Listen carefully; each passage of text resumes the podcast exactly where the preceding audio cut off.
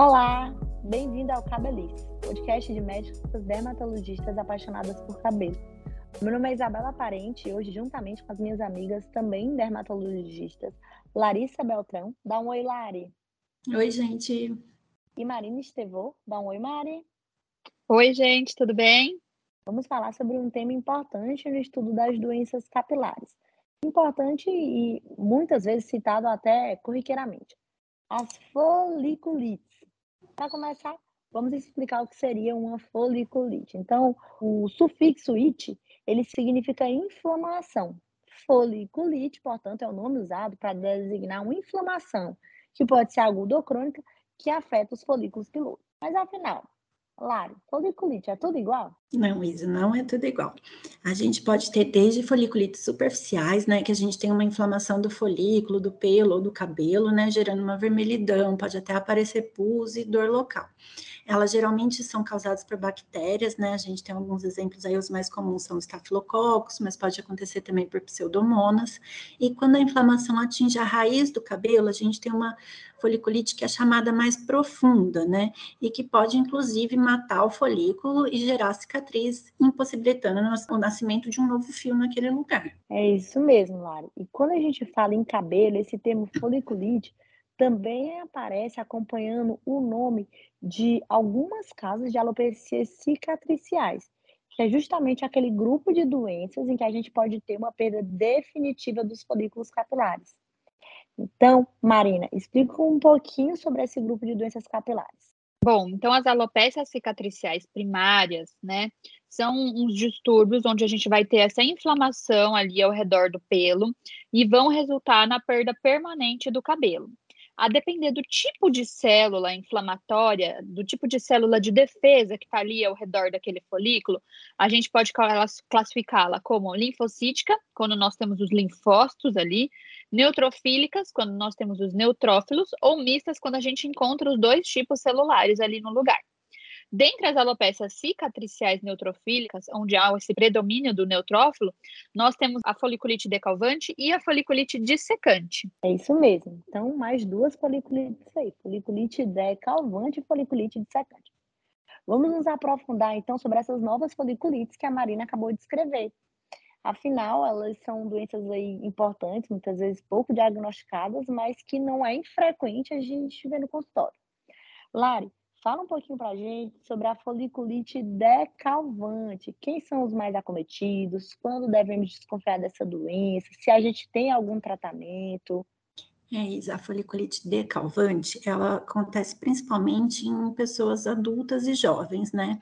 E até pessoas de meia idade. É mais comum nos homens do que nas mulheres, mas a causa dela ainda não é muito certa. A gente ainda não sabe direito o que, que leva a isso a acontecer acredita-se, né, pelos estudos, que tenha uma combinação de fatores, né, juntando os fatores infecciosos, pode ter hipersensibilidade a antígenos, que seria alguma coisa que estivesse entrando ali em contato e levando a maior sensibilidade no local, e a gente acredita que também possa haver associado uma falha da imunidade ali na região. Geralmente, quando a gente vê os pacientes, eles têm umas áreas que ficam avermelhadas, pode ter formação de bolha com pus dentro, né? Bolinha de pus, ou algumas bolinhas bem na onde sairia o cabelo.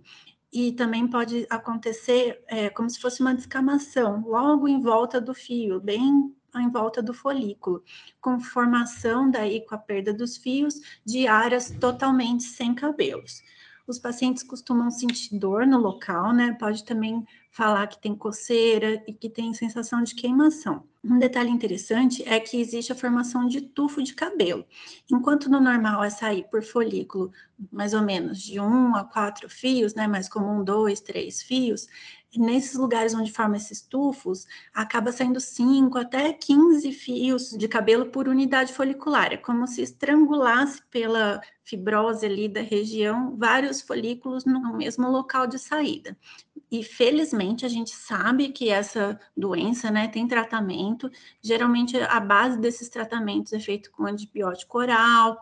A gente pode usar também tópicos, né, que seriam cremes de passar, e a gente pode até fazer injeção de medicamentos, dependendo do grau de inflamação na região. É isso aí, Lari, resumiu super bem. Agora eu vou pedir para a Marina falar um pouquinho sobre a chamada foliculite dissecante. É, Isa, a foliculite dissecante, ela também vai acontecer mais em homens jovens, tá?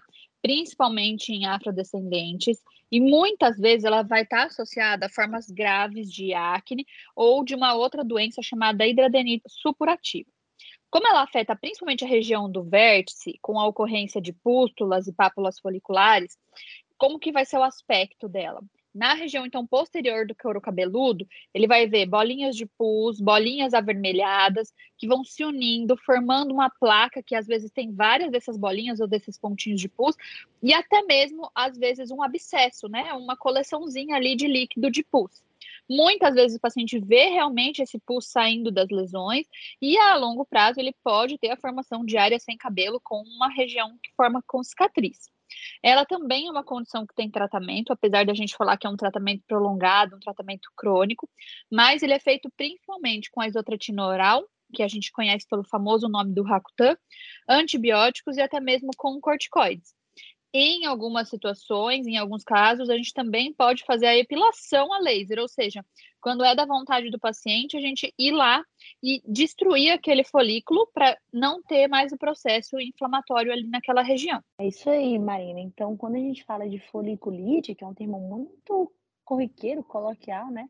É essencial que a gente saiba diferenciar se a gente está diante de uma foliculite simples, que eu costumo falar assim para os pacientes, é uma foliculite superficial, eventual, ou se a gente está diante de uma alopecia cicatricial neutrofílica, como essas foliculites que a gente acabou de conversar, né? A foliculite dissecante e a foliculite decalvante, que são doenças de diagnóstico difícil, feito pelo médico dermatologista, né? Então, o paciente, na suspeita, ele deve nos procurar. O importante é que você saiba que foliculite não é tudo igual. E quando a gente está diante desses últimos casos, né, da foliculite dissecante e da foliculite decalvante, a gente tem uma condição que é crônica e que, se não for tratada essa inflamação, a gente pode ter uma perda definitiva dos fios. Então, a alopecia cicatricial, a alopecia definitiva. Por isso que é muito importante que seja feito o diagnóstico adequado e o tratamento adequado, porque com isso a gente vai ter vários e vários fios poupados. E agora eu queria aproveitar e conversar um pouquinho com vocês sobre a experiência de vocês no consultório. Vocês têm muitos pacientes com foliculite, como que chegam esses pacientes para vocês? Eles procuram vários profissionais, demoram para ter o diagnóstico. Fala um pouquinho para a gente, Lari. Eu tenho alguns pacientes, sim, não é a causa mais comum de queda de cabelo, nem de procura de tratamento de cabelo, né? Mas existem alguns pacientes, sim, com esses diagnósticos. E às vezes a gente vê gente, principalmente, que assim, que não tem acesso à saúde, né, que não tem fácil acesso a chegar no médico, às vezes chega num estágio mais tardio, né, mais avançado, com mais perda de fios. Então, é importante a gente falar sobre isso para, assim, ah, começou a aparecer espinha no couro cabeludo, né, bolinha de pus no couro cabeludo, tá ardendo, tá coçando, o cabelo caiu, não ficar atrasando muito a procura, né, por atendimento por um dermatologista que se dedica a estudar bastante essa área dos cabelos, né? Porque isso pode atrasar o diagnóstico e às vezes o pelo vai ser perdido e não é possível voltar a nascer naquele mesmo local, né? Eu falo que tempo é cabelo. Se você demora muitas vezes, o cabelo não volta atrás naquela região. E como tem tratamento, a gente pode prevenir sim essa perda de cabelos. Eu vejo alguns pacientes que chegam por conta dessa localização ali preferencial na parte posterior do couro cabeludo que às vezes demoram para buscar ajuda porque procuram outras justificativas, o uso do boné, o uso do capacete, o jeito de dormir, né? E acabam chegando às vezes com um quadro de alopecia já avançado, onde a gente tem cicatriz e claro, a gente vai conseguir melhorar porque vai retirar a inflamação de outras áreas onde a gente pode recuperar o fio, mas acaba já ficando com uma região de cicatriz ali, de parte onde a gente não consegue mais fazer o crescimento do fio. Então, eu tenho alguns casos no consultório, são principalmente homens mesmo, e em alguns casos a gente explicar essa questão do tratamento crônico ou até colocar para eles a possibilidade de usar isotretinoína, né, que é o Rakutan, uma medicação super polêmica que tá cheio de fake news por aí, é uma coisa que a gente precisa de muita conversa, de muita confiança é, de médico paciente ali para a gente conseguir chegar num resultado adequado. Exatamente, meninas. E uma coisa que eu também observo muito é que os portadores dessas condições, eles têm uma qualidade de vida muito, às vezes, né, comprometida pela doença de cabelo, porque imagina ficar com pus no cabelo, é, as lesões muitas vezes são acompanhadas de muita dor, então é uma situação que é realmente incômoda.